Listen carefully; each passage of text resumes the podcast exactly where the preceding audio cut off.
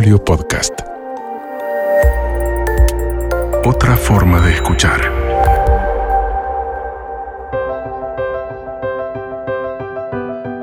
Soy Dominique Sarries.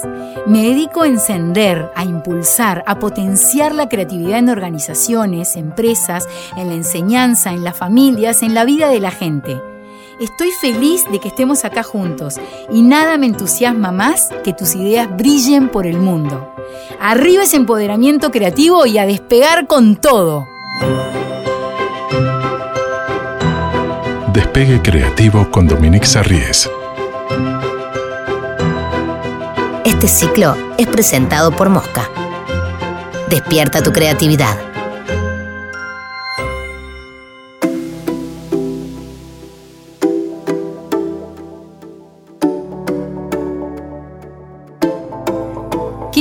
Ya conozcan la compañía John's Crazy Socks. A mí me vuelve loca, los amo. Sus fundadores son Mark y John, padre e hijo. John tiene síndrome de Down y al terminar sus estudios quería tener un emprendimiento. Se le ocurrió una tienda por internet con la mayor variedad de medias que te puedas imaginar.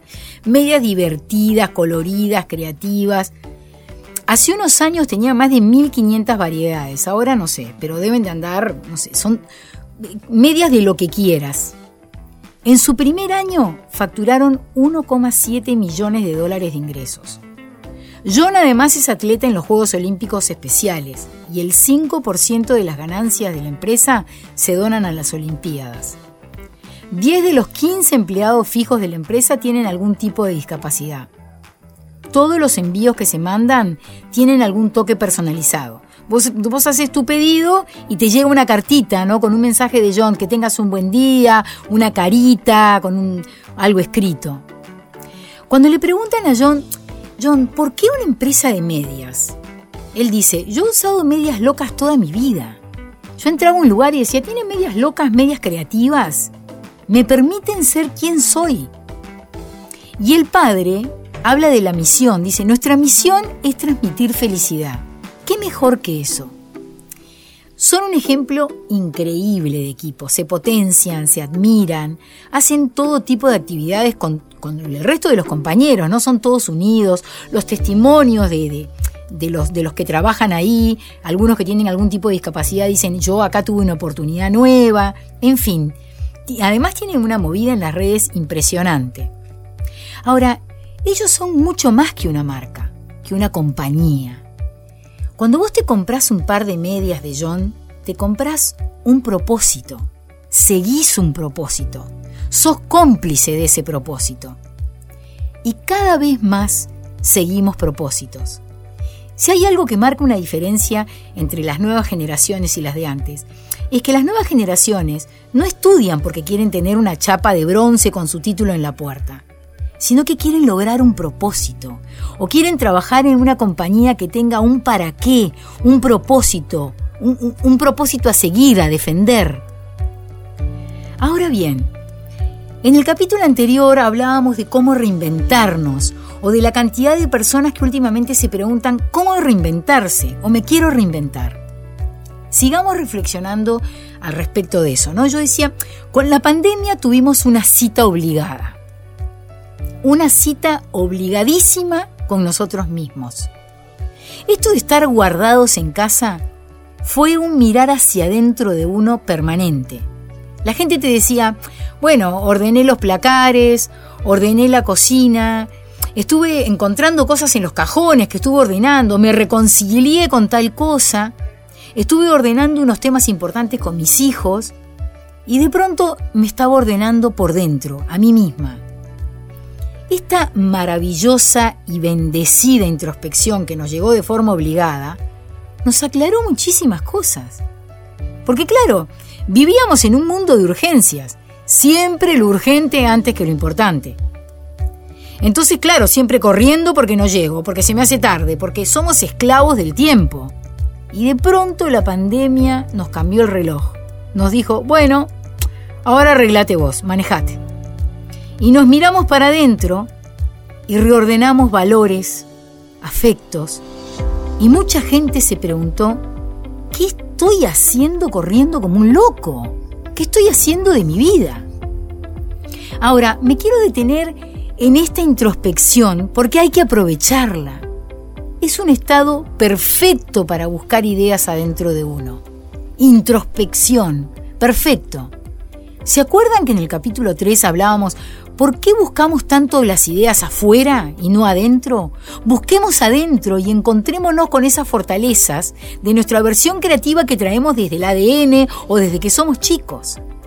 ¿No será que entre esas ideas, esos propósitos, hay algo que se puede combinar con mi profesión de hoy y así reinventarme hacia un lugar que me haga más feliz, que me siente exitoso de verdad? Porque qué éxito más divino es hacer lo que uno ama. Miren, hace poco vi un documental que se los recontra recomiendo. Es acerca de una orquesta hecha con instrumentos reciclados de la basura. Sí, es, es la orquesta de Cateura en Paraguay. Seguramente algunos han escuchado o los han visto. Es una historia tan inspiradora. Podría hablar horas sin parar y llorar también porque me pasé llorando todo el documental. Son tan inspiradores, me emociono tanto cada vez que los veo, los escucho, es impresionante. La idea empieza en una montaña de basura y termina cambiándole la vida a jóvenes que hoy recorren el mundo tocando su música. Son lo máximo. Esta vez, yo se los cuento porque esta vez me quiero centrar en su creador, Fabio Chávez.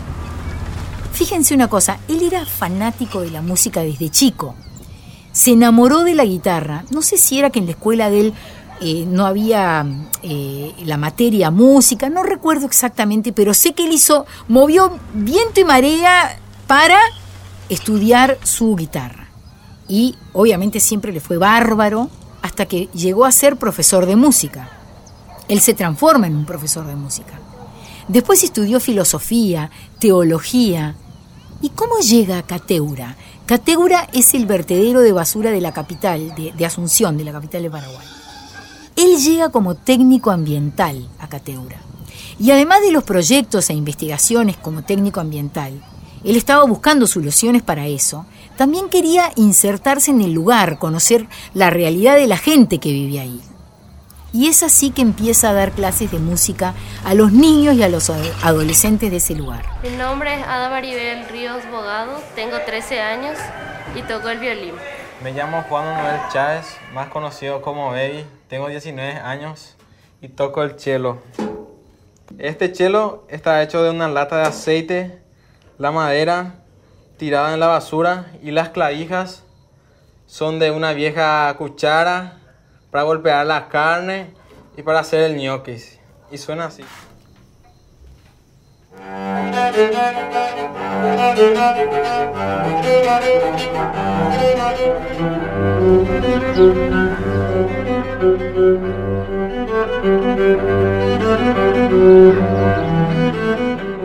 Una comunidad como Cateura no es un lugar para tener un violín.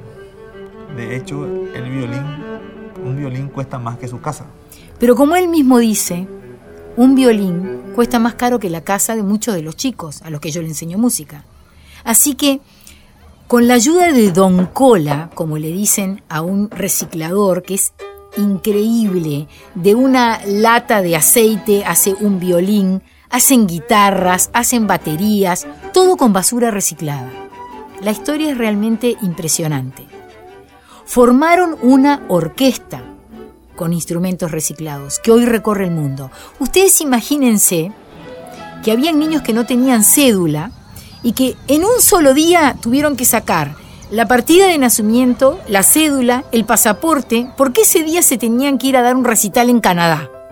La historia es increíble, pero es cierta. Y estoy resumiéndolo porque la verdad que eh, es enorme, pero quiero llegar a un punto. Fabio, su fundador, tenía dentro de él ese amor por la música y también una vocación enorme por ayudar a la gente. De hecho, él le cambió la realidad a un pueblo entero. Y a pesar de que fue como técnico ambiental a Cateura, terminó formando una orquesta que le cambió la vida a todo el pueblo. terminó uniendo un propósito de vida a su carrera profesional. ¿Recuerdan lo que hablábamos en los primeros capítulos? La importancia de buscar adentro tuyo, de encontrar tus fortalezas, de potenciarlas. Cuando uno ama lo que hace, cuando uno sigue un propósito y se dedica a eso, no siente sueño, no siente cansancio, no siente obligación cuando suena el despertador. Uno lucha contra todo, uno trabaja con esa pasión que te hace distinto, que te hace diferente al resto te hace sentir la persona más exitosa del mundo. Dedicarte a lo que amás, a tu propósito. Despegue Creativo con Dominique Sarries. Fue presentado por Mosca. Despierta tu creatividad. Edición. Guillermo Christophersen. Fue una producción de Magnolio Podcast.